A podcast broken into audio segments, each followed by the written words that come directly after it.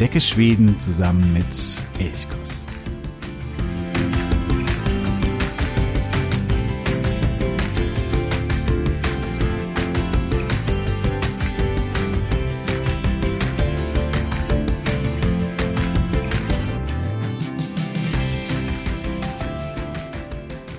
Hey San, ich freue mich, dass du heute Morgen wieder eingeschaltet hast. Heute in diesem, ja, wahrscheinlich etwas kalten, vielleicht auch etwas nebligen Herbsttag. Und wenn der Herbst Einzug hält, dann ist immer auch Lesezeit. Sich im Herbst mit einem guten Buch auf das Sofa zu verkrümeln, sich irgendwie gemütlich zu machen und einfach ein bisschen abzutauchen in andere Welten, in andere Gedanken. Das ist etwas ganz besonders Schönes. Und deswegen will ich diese Episode heute auch dem Buch widmen, beziehungsweise Büchern, schwedischen Büchern. Eine Hörerin hat äh, mich gefragt, was denn so die wichtigsten Bücher sind, die man vielleicht ja gelesen haben sollte oder kennen sollte, wenn man sich intensiv mit Schweden beschäftigt. Und diese Frage ist natürlich zum einen wahnsinnig spannend, zum anderen aber auch unmöglich zu beantworten. Was sind Bücher, die man kennen sollte? Da klingt so etwas Normatives mit drin, dass es irgendwie einen Kanon gäbe, wo man, dass man festlegen kann, das sind die entscheidenden Bücher und die anderen eben nicht. Und das festzulegen, finde ich persönlich eigentlich ein Ding der Unmöglichkeit. Die Geschmäcker sind sehr unterschiedlich. Und wenn ich einen Kanon festlege, dann ignoriere ich eigentlich, dass es die Vielfalt der Geschmäcker gibt. Die neue rechtskonservative Regierung in Schweden, die plant genau einen solchen Kanon der schwedischen Literatur. Wie gesagt, ich halte davon relativ wenig. Denn Kunst ist nichts, was man irgendwie vorschreiben kann oder wo es eine Institution gibt, die dann festlegt, was lesenswerte oder was wichtige Literatur ist. Das nur vorneweg. Ähm, das heißt auch diese Auswahl, die ich heute treffe, die ist natürlich an bestimmten Kriterien orientiert, das ist ganz klar, aber natürlich auch an meinen subjektiven Geschmäckern und an meinen subjektiven Interessen. Und das ist, glaube ich, etwas ganz, ganz Wichtiges. Das sind Empfehlungen, wie gesagt, an bestimmten Kriterien auch orientiert, aber es sind trotzdem nur Empfehlungen. Ich werde hier und heute nun 14 Bücher vorstellen. 14 Bücher, von denen ich denke, dass man sie, wenn man sich mit Schweden beschäftigt oder intensiv mit Schweden beschäftigt, dass man darin zumindest mal hineingelesen haben sollte. Es sind alles Bücher eher für Erwachsene. In einer Bonusfolge werde ich mich dann nochmal ganz speziell um Kinder- und Jugendbücher kümmern. Das heißt, diese Folge mit den Kindern und Jugendbüchern, die ist für die Unterstützerinnen und Unterstützer von Elchkuss.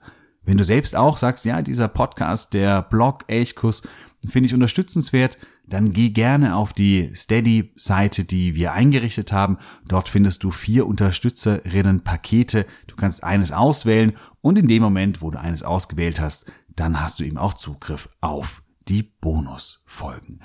Wir freuen uns riesig über jede Unterstützung und sagen da jetzt schon tausend Dank, Taxi Möcke. Als ich die Liste zusammengestellt habe, welche Bücher sollen denn nun auf die Liste? Welche sind die 14 Bücher, die am wichtigsten sind oder vielleicht am meisten über Schweden auch erzählen? Da habe ich mich an äh, drei anderen Listen erstmal orientiert. Und das eine ist das Projekt Rüneberg. Bei dem wurden 1998, also schon ein bisschen länger her, in einer großen Umfrage äh, die Schweden befragt, was für sie die 100 wichtigsten schwedischen Bücher des 20. Jahrhunderts waren. Und darüber konnten sie abstimmen. Wie gesagt, es war nur das 20. Jahrhundert. Dadurch fallen manche Bücher natürlich auch raus. Aber diese Liste war für mich sehr wichtig, vor allem weil hier nicht irgendeine Institution entschieden hat, sondern eben alle Schweden dort mitmachen konnten. Dann gab es das Magazin Neo, das hat 2013 die 50 Bücher herausgesucht, die ihrer Meinung oder dem Magazin nach Schweden formten und also die schwedische Kultur auch mitgestalteten, mit ausprägten. Hm, hier war die Redaktion von Neo wesentlich tätig, aber sie hat auch mit drei Literaturwissenschaftlerinnen zusammengearbeitet. Das heißt, hier haben wir eher so eine ja eher so eine wissenschaftliche Expertise. Und dann gibt's noch die sogenannte Wels-Bibliothek. Das ist eine ja, virtuelle Bibliothek von schwedischen Autoren, Literaturwissenschaftlern, Buchhändlern und anderen zusammengestellt oder ausgewählt der 100 wichtigsten Werke der Welt. Das heißt, hier sind auch viele englischsprachige oder andere oder auch deutschsprachige Titel dabei, aber hier tauchen eben auch ja, die ein oder anderen schwedischen Bücher auf und wenn sie hier auftauchen, war das für mich schon ein deutliches Zeichen, okay, dieses Buch sollte ich vielleicht mit aufnehmen. Ich habe die drei Listen verglichen, habe alle Sachbücher rausgestrichen, weil ich auf die jetzt gar nicht eingehen möchte, habe für diese Liste auch die Kinder- und Jugendbücher herausgenommen und ja, mich dann auf die Werke konzentriert, die vor allen Dingen viel über Schweden erzählen. Also es gibt ja vielleicht auch Werke, die berühmt und bekannt sind und wichtig, literaturwissenschaftlich wichtig sind, aber die eigentlich über Schweden gar nicht so wahnsinnig viel erzählen. Und die habe ich tendenziell eher herausgenommen. Ja, und nun sind eben 14 Bücher übrig geblieben, plus dann eben noch weitere in einer Bonusfolge für die Kinder und Jugendliche.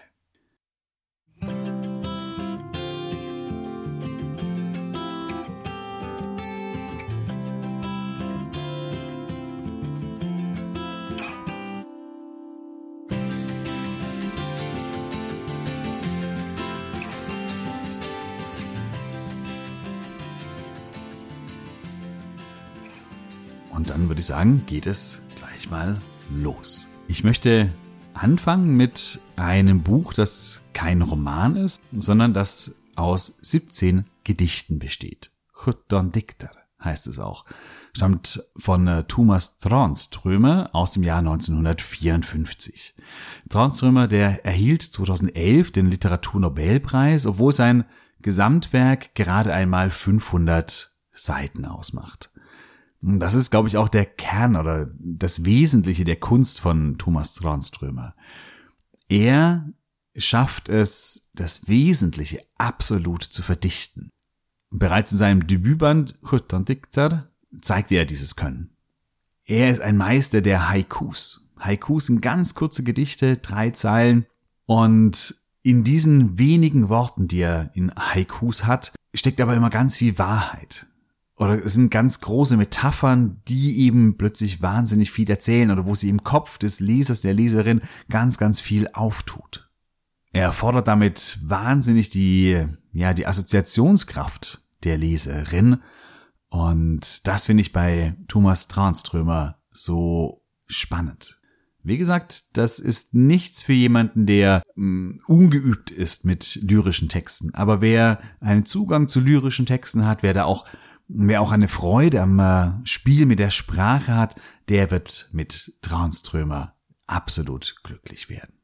Tranströmer hat viel in den Stockholmer Scheren geschrieben und äh, er hat, und das finde ich eigentlich so sympathisch, da auch dann kurz vor seinem Tod gesagt, dass er so eine Vorstellung hat, dass jeder Mensch irgendwo so seinen Schwerpunkt hat, an einem ganz bestimmten Platz. Und das sei wie so eine Kugel, die ja, die halt äh, immer herumrollt und herumkreist, bis sie irgendwann mal den niedrigsten Punkt einer, ja, einer Ebene irgendwie findet. Und hier kann die Kugel zur Ruhe kommen. Und so sei es auch bei ihm, wenn er an dem Steg oder dem Bootsanlegesteg bei seiner Sommerstüger in den Stockholmer Scheren, wenn er dort stehe und hinaus aufs Wasser blicke, dann würde er spüren, dass das sein Schwerpunkt, sein Ausgangspunkt sei. Und ich fand dieses Zitat von ihm so schön, weil ich glaube, ganz vielen von uns, die wir Schweden lieben, die wir immer wieder in Schweden sind, die wir vielleicht auch in Schweden wohnen, denen es ganz ähnlich geht, dass wir irgendwo in Schweden so einen Ort haben, wo wir unseren Ausgangspunkt, unseren Schwerpunkt haben, wo wir ja das ganze Jahr vielleicht wie so eine Kugel irgendwie kreisen und wenn wir dann dort sind, da kommen wir zur Ruhe, da kommt die Kugel zur Ruhe. Und deswegen habe ich das noch mit angeführt, auch wenn das mit seinem Werk an sich gar nicht so viel zu tun hat. Auf jeden Fall eine erste Empfehlung Thomas Tranströmer, 17 Dikter, 17 Gedichte aus dem Jahr 1954. Ich habe alle Werke natürlich auch in den Show Notes verlinkt. Das heißt, dort kannst du dann, wenn du zum Beispiel ein Buch bestellen möchtest, weil du sagst, ja, Weihnachten steht vor der Türe, ich brauche für mich oder für andere vielleicht ein Geschenk, dann kannst du hier dann auch gleich weiterkommen zu eben diesen Büchern und sie bestellen. Das zweite Buch ist ebenfalls ein Klassiker. Es stammt von Ulf Lundell. Und Ulf Lundell ist vielen bekannt vielleicht eher als Liedermacher oder als Rocker. Lieder wie Öppner Landskorb, die sind legendär, sind in die schwedische Kultur eingegangen.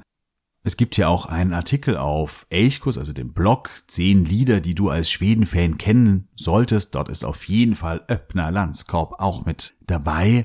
Aber Ulf Lundell hat auch viel geschrieben. Er ist eigentlich durchaus ein bedeutender Schriftsteller, was aber viele gar nicht so auf dem Schirm haben. Bereits ein Jahr nach seinem Debütalbum Warmone, also der Wolfsmond, debütierte er auch als Schriftsteller mit Chuck. Mit diesem Buch Chuck schaffte er sofort den Durchbruch. Die Startauflage waren 3000 Bücher, verkauft wurde es insgesamt 200.000 Mal. Sein Roman über die Jugend in den 1970er Jahren, sehr, sehr kraftvoll, lebendig, auch manchmal düster. Es war eine Bibel für die damalige schwedische Jugend, die aufbrechen wollte, die aus verkrusteten Strukturen ausbrechen wollte.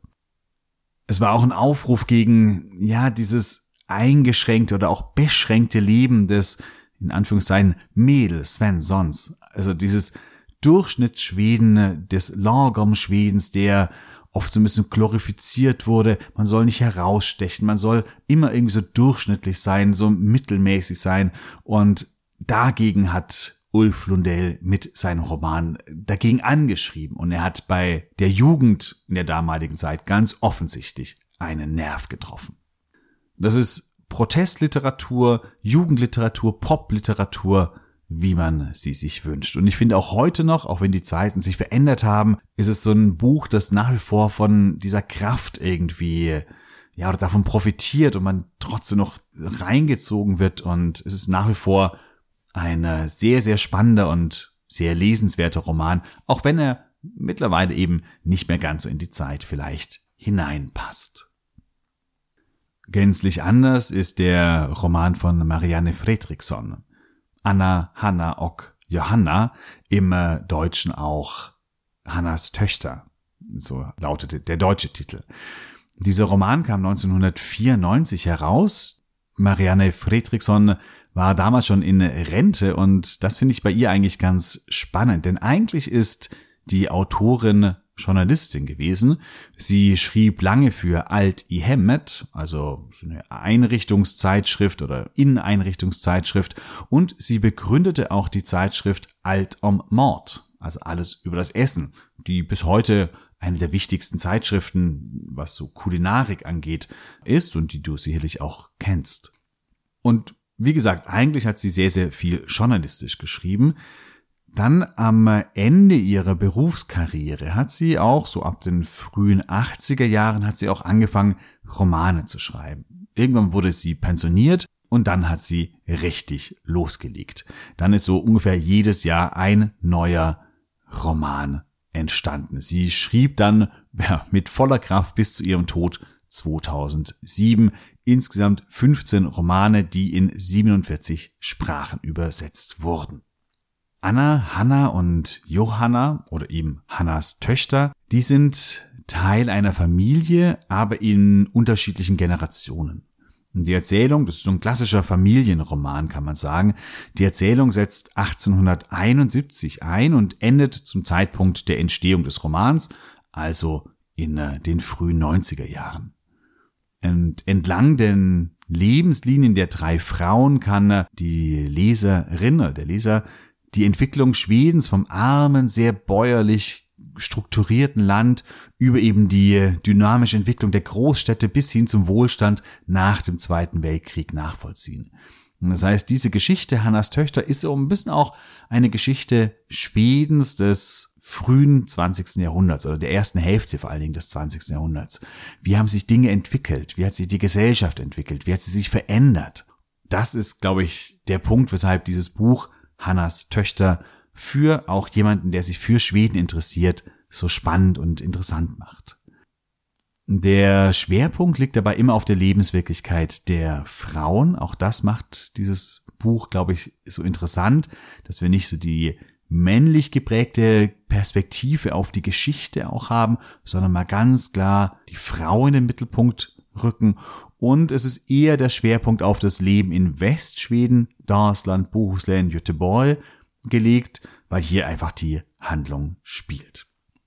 Gerade im Vergleich zu Ulf Lundells Jack, ein ganz anderer Roman von Marianne Fredriksson, Anna Hanna Ock, Johanna oder eben Hannas Töchter.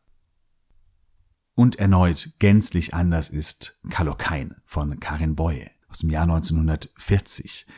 Ich habe überlegt, ob ich das auch bei den Jugendbüchern äh, auflisten sollte. Könnte ich machen. Karin Boye hat viel in, für die Jugend geschrieben oder Bücher, die von der Jugend sehr, sehr gerne gelesen werden oder wurden. Ich habe es dann aufgrund der doch auch sehr ernsten Thematik dann doch eher bei der Erwachsenenliteratur mit eingeordnet. Karin Boye stammt ebenfalls aus der Göteborg-Region, also ebenso wie Marianne Fredriksson, wurde dort 1900 geboren und starb 1941 in Allingsås, eben auch gleich in der Nähe von Göteborg. Sie hat mehrere Romane geschrieben. Kalokain sticht aber dabei ganz besonders heraus, ist auch das bekannteste, mit Abstand das bekannteste. Das schwedische Original hat den Untertitel Roman von 2000-talet, also ein Roman aus dem 21. Jahrhundert. Und daran sieht man schon, wohin die Reise geht. Es ist eine, ja, eine Zukunftsvision aus dem 21. Jahrhundert, also wo wir heute leben. Und zum Glück kann man sagen, sind die Dinge nicht so eingetreten, wie Karin Boye sie es in ihrer Dystopie Kalokain vorhergesehen hat. Die Autorin hat 1940 dieses Werk geschrieben und ganz klar unter dem Eindruck von Nazi-Deutschland, von der Sowjetunion. Hier gab es totalitäre Regime, die sich in einem fürchterlichen Krieg befanden. Und das hat sie natürlich wahrgenommen und das hat sie verarbeitet in diesem Buch. Es ist deswegen ein sehr, sehr düsterer Entwurf einer Zukunft, in der der Staat die volle Kontrolle über die einzelnen Individuen hat und jeder Einzelne ständig überwacht wird. Auch das Anschwärzen der Mitbürger, der auch Familienmitglieder gehört zum guten Ton. Kinder werden bereits im Alter von sieben Jahren in Erziehungslager gesteckt, wo sie zu Soldaten ausgebildet werden. Und die Hauptfigur ist der Chemiker Kall. Nach ihm ist Kallokain benannt. Ein äh, Mittel, das er erfunden hat, und dieses Mittel, wenn man das einem Bürger spritzt, dann äh, verleitet es denjenigen dazu, die Wahrheit zu sagen. Das, was er wirklich in seinem tiefsten Inneren denkt und fühlt. Und damit ist das Mittel natürlich, ja, perfekt, um äh, die staatliche Überwachung noch weiter voranzutreiben. Also eine sehr düstere, aber durchaus auch sehr spannende und interessante Erzählung Kalokain von Karin Boye. Ebenfalls düster, aber vom äh, Stil her gänzlich anders ist die Millennium-Trilogie von Stieg Larsson. Er schrieb sie in den Jahren 2005 bis 2007. Mittlerweile gibt es noch weitere Bände von David Lagerkranz, der sie fortgesetzt hat nach dem Tod von Stieg Larsson. Ich will mich hier aber auf die ersten drei Bände, auf die Trilogie von Stieg Larsson begrenzen. Diese Trilogie besteht aus drei Büchern, klar, ist deswegen eine Trilogie, und die gehören zu den weltweit am besten verkauftesten schwedischen Bücher überhaupt. Über 60 Millionen Mal verkauften sich die Bücher. So gut hat sich kein anderes schwedisches Buch jemals weltweit verkauft. Das Tragische daran, der Autor selbst konnte seinen eigenen Erfolg nicht mehr miterleben, denn er starb bereits 2004. Da hatte er die Manuskripte für alle drei Romane fertiggestellt, aber dieser ganz große Durchbruch, auch die Verfilmungen und all das, das konnte er nicht miterleben. Das ist sehr schade. Er ja, arbeitete auch als äh, Verleger oder als Redakteur in einer ja, linksgerichteten Zeitung und in äh, den Büroräumlichkeiten dort ja, bekam er einen Stroke, einen Schlaganfall und verstarb im Alter von 50 Jahren. Glücklicherweise hat er eben zu diesem Zeitpunkt drei Bände bereits fertiggestellt. Das war Man som hatar kvinnor, Flickan som lekte mit Elden und Luftslottet som sprängdes. Im Deutschen haben sie die, ich finde, nicht so wahnsinnig treffenden Titel Verblendung, Verdammnis und Vergebung. Ja, und hätte Stieg Larsson die Manuskripte vielleicht nicht rechtzeitig fertig gebracht, wäre er früher gestorben, dann hätten wir nie Lisbeth Salander kennengelernt. Diese, ja, wirklich herausragend tolle und faszinierende Protagonistin der Millennium-Trilogie. Eine feministische, linke, autistische, punkige, saukoole Hackerin, deren Kindheit und Jugend an äh, Tiefpunkten, an Rückschlägen eigentlich kaum mehr zu überbieten ist. Und wir würden auch Michael Blumquist nicht kennenlernen.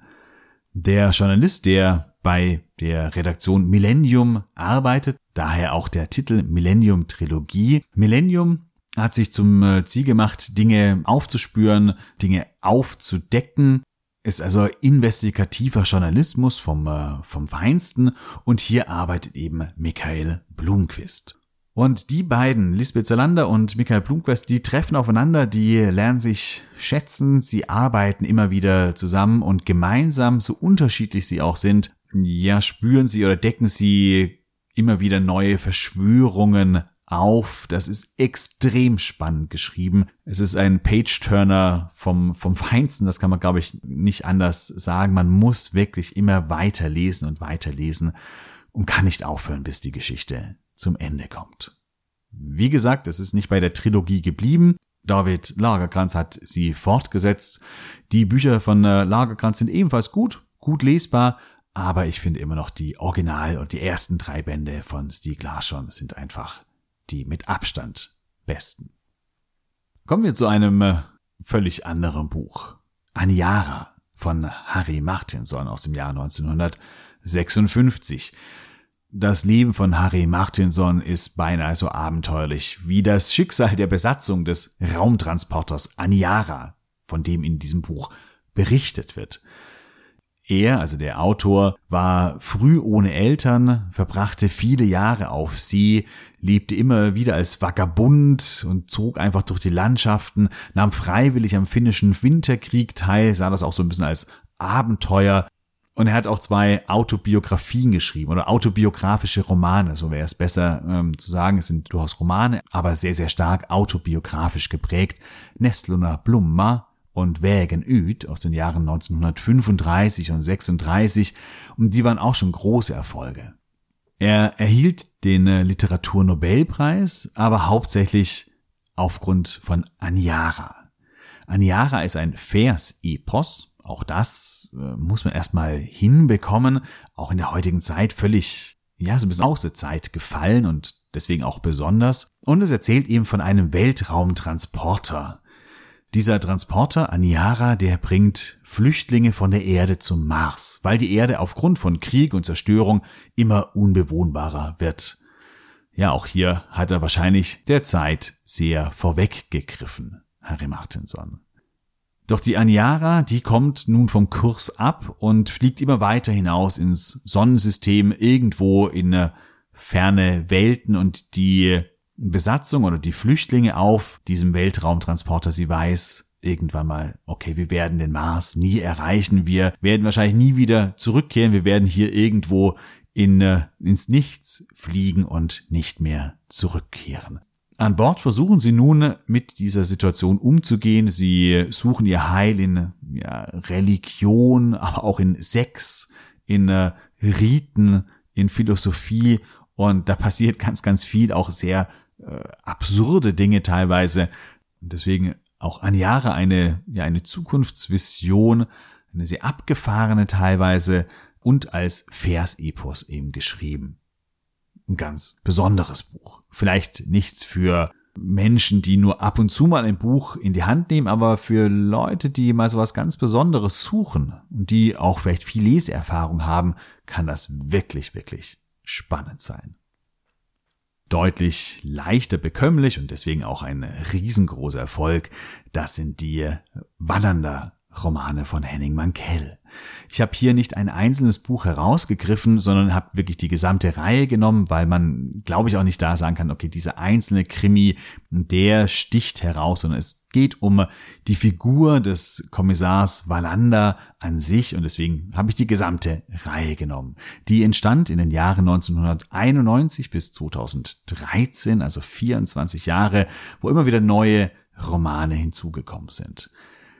Ich habe bei Henning Mankell zunächst überlegt, ob ich nicht auch einen seiner vielen Einzelromane nehmen soll. Er hat ja auch viele, neben den Mankell-Büchern, ganz, ganz viele andere Bücher geschrieben. Und die sind oft, finde ich, vom literarischen Wert her sogar höher anzusiedeln als die Wallander-Bücher. Beispielsweise die Rückkehr des Tanzlehrers, wo es darum geht, wie waren eigentlich die Schweden in äh, die Nazizeit verstrickt ein sehr, sehr spannender Krimi mit einem sehr, sehr ernsten Hintergrund. Oder der Chinese, wo es äh, drum geht, um Schweden, die in äh, den Vereinigten Staaten im äh, 19. Jahrhundert gelebt haben, um äh, chinesische Auswanderer in die USA, wo wirklich auch viel Weltgeschichte hier hinein verstrickt wird, die dann in einem kleinen schwedischen Dorf ja zu einem Kulminationspunkt kommt. Auch das wäre so ein ganz spannendes Buch, aber ich habe mich trotzdem für die Wallander-Reihe entschieden, weil sie zum einen, glaube ich, einfach die bekannteste ist oder die bekanntesten Werke sind von Henning Mankell und weil wahrscheinlich nur wenige andere Bücher, nehmen wir mal die Astrid Lindgren Bücher heraus, dann gibt es wahrscheinlich nur wenige andere Bücher, die das Schwedenbild der Deutschen stärker prägt als eben die Romane um Kurt Wallander. Bei ihm sind es aber nicht wie bei Astrid Lindgren irgendwelche Bullerbü-Traumlandschaften, die das Schwedenbild der Deutschen prägen, sondern es zeigt eine, ja, ganz in der Tradition von Sjöwall und Wallö, zu denen komme ich gleich noch, in der Tradition von diesen beiden Autoren so eine kalte Seite von Schweden, in der die Menschen eher alleine sind oder anderen Kräften ausgeliefert sind. Wallander ermittelt in Ystad, einer kleinen, eigentlich sehr idyllischen Stadt in äh, Skåne, und diese Stadt am Meer ist oft aber auch grau. Das Meer ist oft auch grau, eher rau. Von den äh, vielen Touristen, die Jahr für Jahr in äh, Urlaub machen, sieht man in den Romanen relativ wenig, sondern es wird hier eher diese dunkle Seite, äh, die einsame Seite, die manchmal auch kranke Seite Schwedens gezeigt. Und vielleicht ist das auch gerade der Grund, weshalb die Romane so erfolgreich sind, weil sie so einen Gegenpol bilden zu, äh, ja, zu diesem Bullerbü-Schweden, das man sonst vielleicht auch hat. Und das vielleicht gerade in dieser Diskrepanz dann auch ein Reiz einfach liegt. Und der Erfolg ist natürlich auch mit Kommissar Wallander zu begründen. Er ist so ein Grundtyp, ein Vorbild für viele, viele andere Kommissare, die wir mittlerweile in anderen äh, skandinavischen Krimis äh, haben, die immer wieder auftauchen krummelig, eher für sich, als Mitmensch durchaus auch nicht einfach, aber dennoch immer auch sehr, sehr, sehr sympathisch. Melancholisch, aber dennoch auch so einen gewissen Humor, manchmal auch so ein bisschen abseitigen Humor und insgesamt eigentlich auch ganz viel Menschenliebe. Und damit kann man sich mit diesen Figuren, glaube ich, auch sehr, sehr gut identifizieren. Man mag sie trotz ihrer, ja, manchmal schrägen oder krummeligen Seiten und damit hat Henning Mankell einen Kommissartyp geprägt. Ich glaube, er hat ihn nicht erfunden. Da komme ich gleich noch zu den eher den Erfindern vielleicht. Aber er hat ihn wahnsinnig geprägt. Und die Bücher sind ganz einfach auch extrem spannend. Und sie erzählen immer wieder auch viel über Schweden, auch über gewisse Missstände in der schwedischen Gesellschaft. Von Henning Mankell springen wir einen äh, großen äh, Sprung zurück in der Zeit, in das Jahr ungefähr um die Jahrhundertwende vom 19. Äh, zum 20. Jahrhundert. Hier hat Selma Lagerlöf ihren vielleicht ja literarisch gesehen wichtigsten Roman geschrieben oder ihr, ihre zwei wichtigsten Romane. Es ist ein Zweiteiler, nämlich Jerusalem. Sie ist natürlich bekannt für Nies Holgerssons wunderbare Reise durch Schweden, aber wie gesagt, das literarisch wichtigste Werk ist, glaube ich, eher Jerusalem. Und es sind zwei Bücher, ein Zweiteiler, und sie folgt hier mehreren Bauern aus Dalarna, die Ende des 19. Jahrhunderts nach Jerusalem auswandern. Und diese Gruppe teilweise auch so ein bisschen die religiöse Eiferer, die gab es wirklich. Sie wanderte 1896 aus, aus Noos, einem kleinen Ort, einem kleinen Dorf in Dalarna.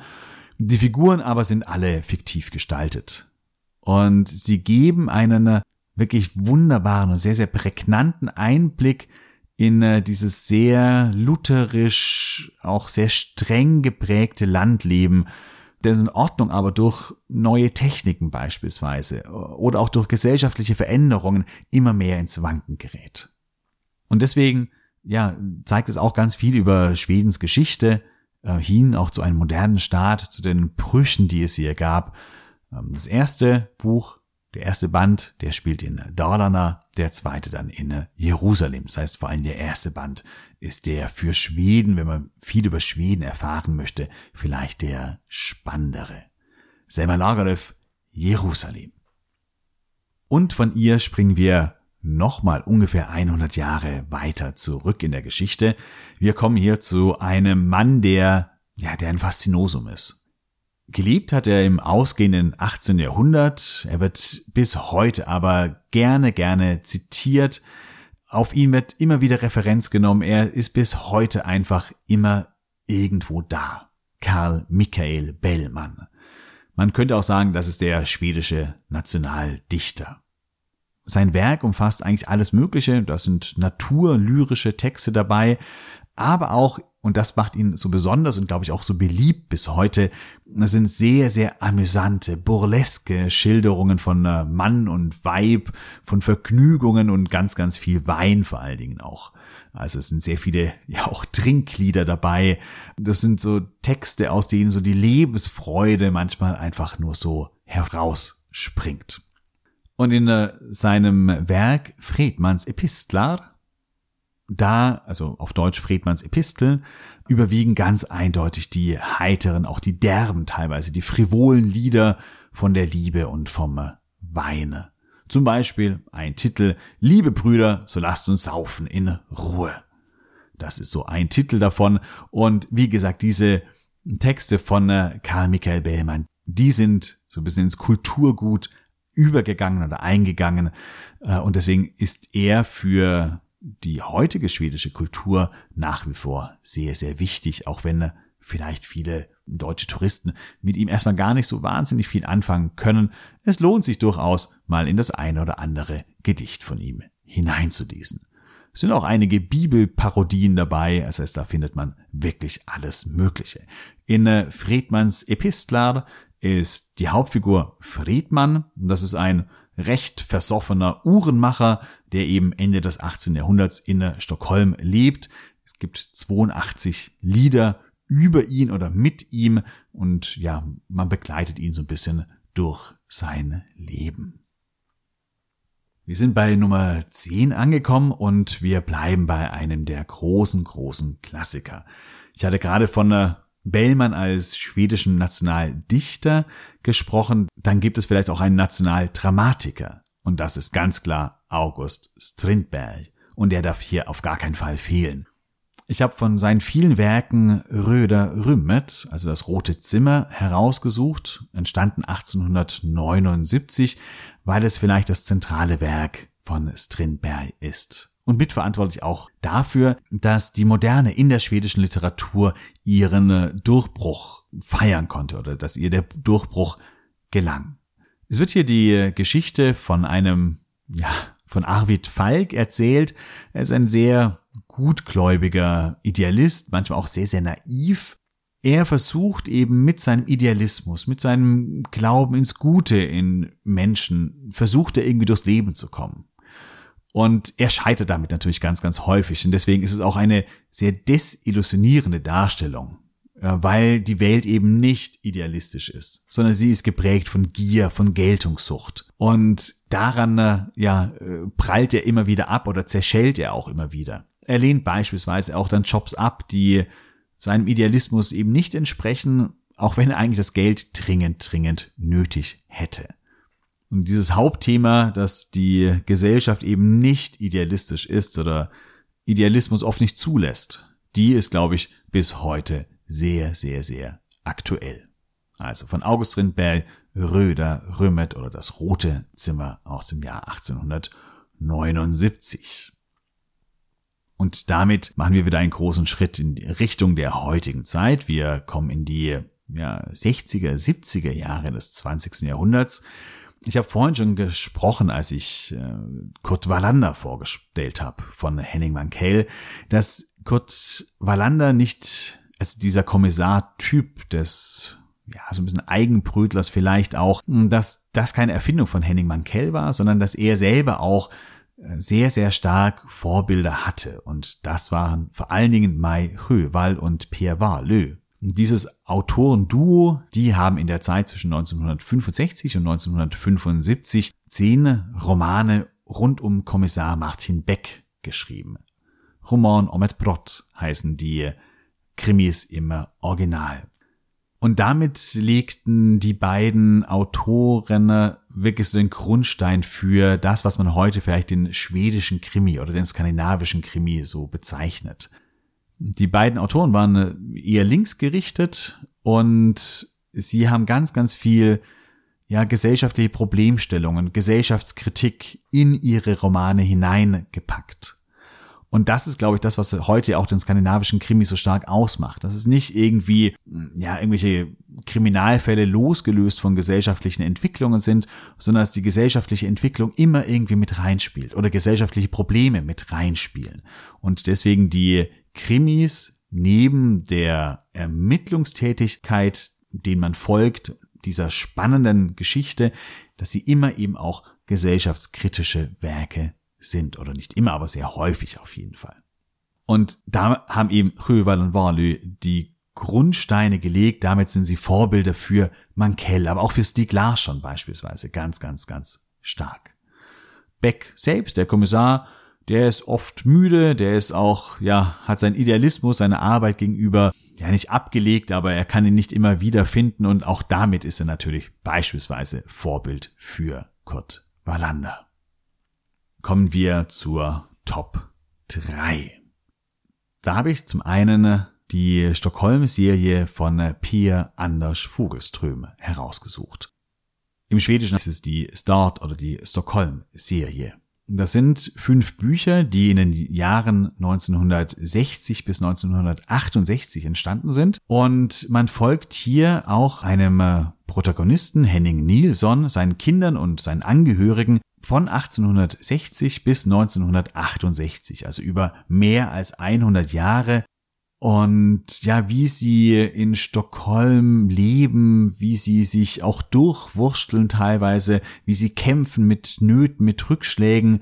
Und deswegen ist neben Henning Nilsson, dem eigentlichen Protagonisten und seinen Kindern eben, der wirkliche Protagonist eigentlich eher die Stadt Stockholm.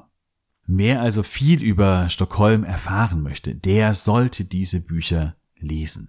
Vor allen Dingen, also gerade der Anfang und die, die ersten, glaube ich, ein oder zwei Bände, die spielen eben in äh, Södermalm des 19. Jahrhunderts, wo Södermalm noch ein ganz starkes Arbeiterviertel war, auch sehr heruntergekommen war, ganz anders als heute, wo es äh, gentrifiziert ist und äh, früher war es wirklich eine sehr arme, auch kriminelle Gegend.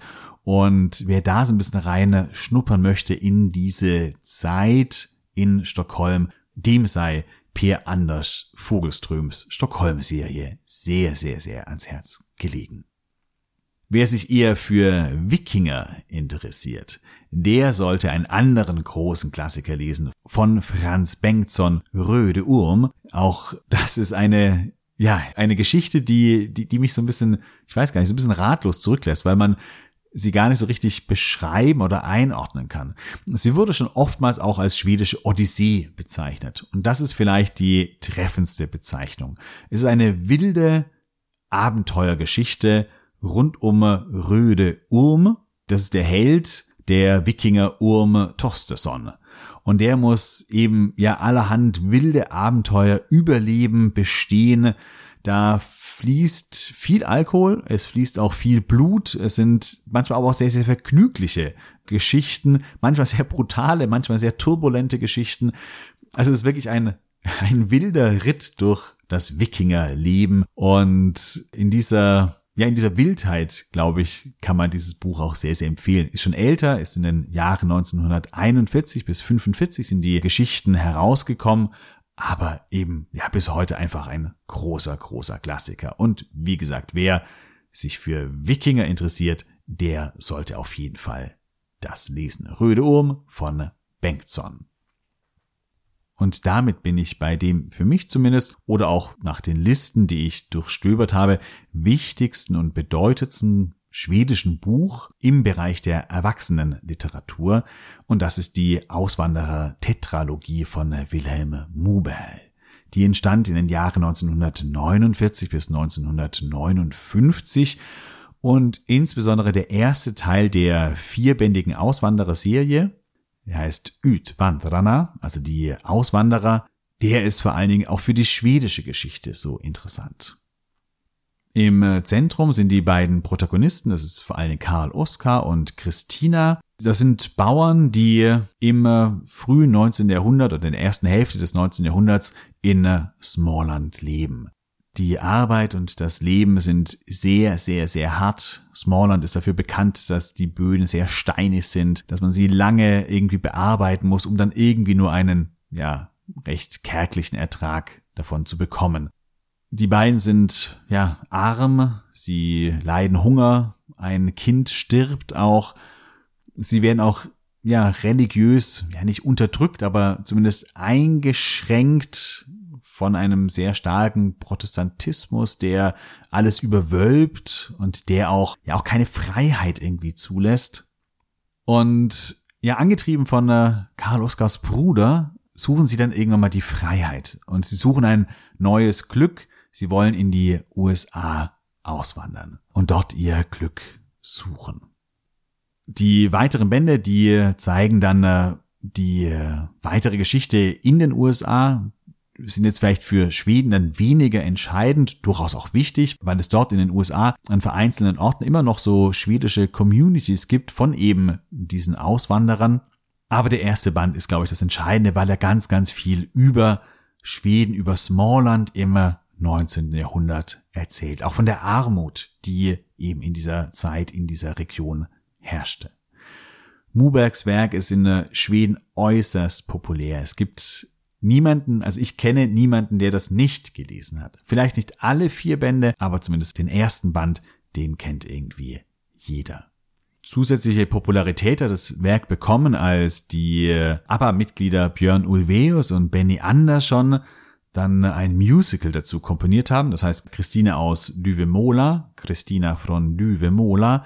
Hier wird also die Christina, also die Frau von Karl Oskar, in den Mittelpunkt gerückt. Sie ist die eigentliche Hauptfigur, weil sie ganz besonders leidet, auch mit diesem Verlust der Heimat, dass sie die Heimat verlassen muss, aber sie trotzdem immer irgendwie, ja, so als, sich als treue Ehefrau auch äh, versteht und deswegen überall dorthin geht, wo auch Karl Oskar hingeht, auch wenn das nicht immer ihren eigenen Interessen eigentlich äh, entspricht und sie durchaus andere Wünsche, andere Träume hat, sie sehr stark auch mit Gott hadert, dass ihnen dieses Schicksal, wie es ihnen ihm widerfährt, ja, geschieht.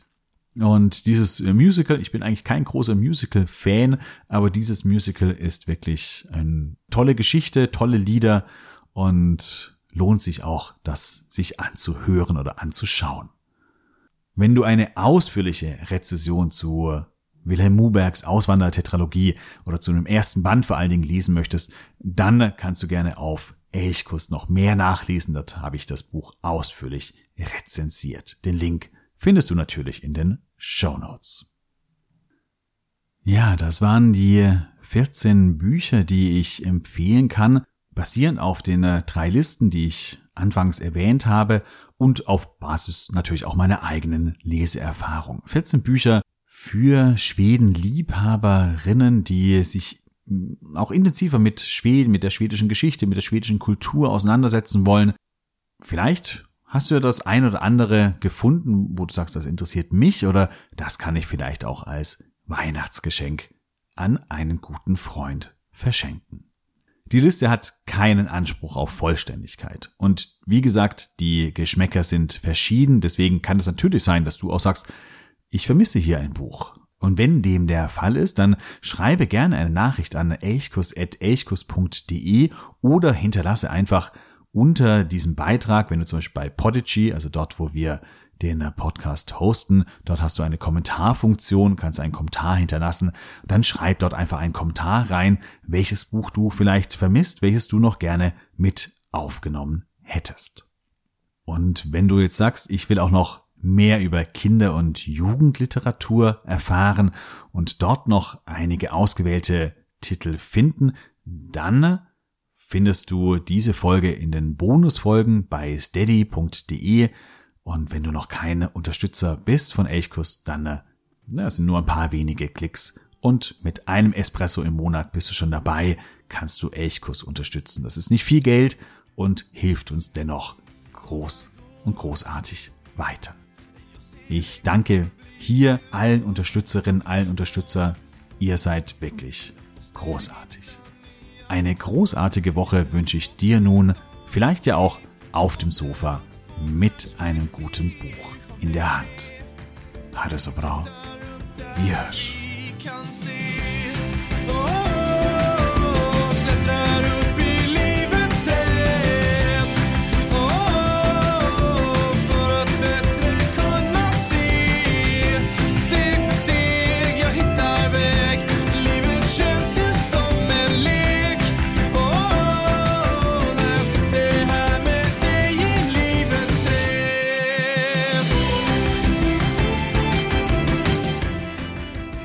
Elchkuss, der Podcast für Schweden.